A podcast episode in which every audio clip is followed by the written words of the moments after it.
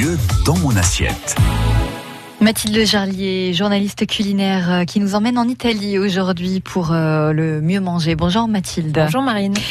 Donc vous nous emmenez en Italie pour parler d'un bon plat absolument euh, iconique de la botte italienne. Oui, c'est ça. On va parler des pastas. les pâtes en France, on les a clairement bien intégrées dans nos habitudes alimentaires, hein.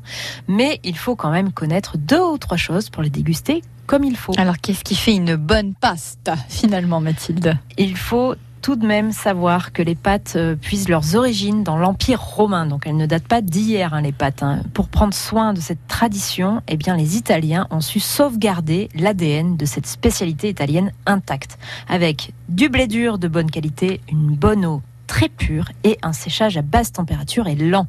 Voilà pour les pâtes sèches en tout cas. Et voilà le secret d'une bonne pâte. Car ça ne vous aura pas échappé, il existe des pâtes sèches et des pâtes fraîches.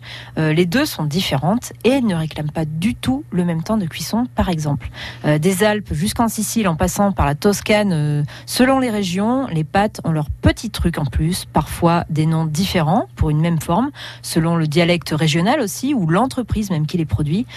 On a par exemple Corsetti euh, de Ligurie, euh, Ravioli de Lombardie, Orecchiette des Pouilles on compte pas moins de 1200 noms de pâtes sur le territoire pour 300 formes différentes. Et les pâtes fraîches, elles sont fabriquées avec ou sans œufs? Alors, cela va dépendre un peu des traditions de la région italienne et l'utilisation des œufs dans les pâtes fraîches. Cela va permettre d'apporter un côté, un côté plus lisse en bouche. Euh, mais normalement, en Italie, on mange des pâtes à l'œuf, donc fraîches, avec des ragoûts plutôt. Euh, les pâtes sèches, elles, sont privilégiées pour des plats à base de fruits de mer ou avec des sauces végétales.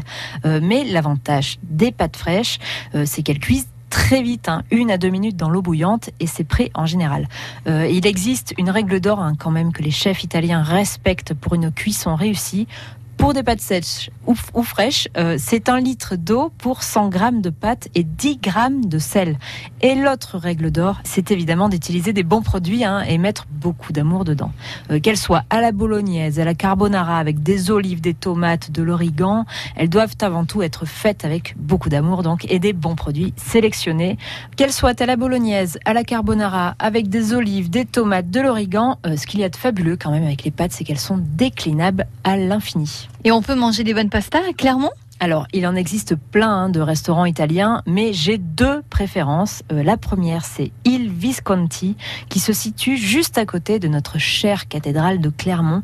Dans cette adresse hyper cosy, on mange l'Italie délicate, avec une sélection divine euh, de vins. Et donc, sur la carte et en plat du jour, eh bien, on retrouve de vraies bonnes pâtes italiennes, comme des raviolis aux artichauts, euh, les incontournables linguine al vongole, ces pâtes longues et aplaties, servies avec des coques, hein, donc des coquillages, et de la poutargue, qui est en fait un, mix de d'œufs de mulet séchés, et mm. ou encore euh, des spaghettis au homard qui mm. sont absolument divines.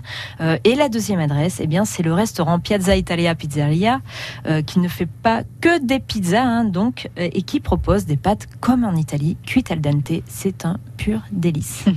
On n'a qu'une envie, c'est d'aller en Italie. Merci Mathilde Jarlier pour ces bonnes adresses Merci et pour ces idées et ces précisions qui sont aussi à retrouver sur francebleu.fr.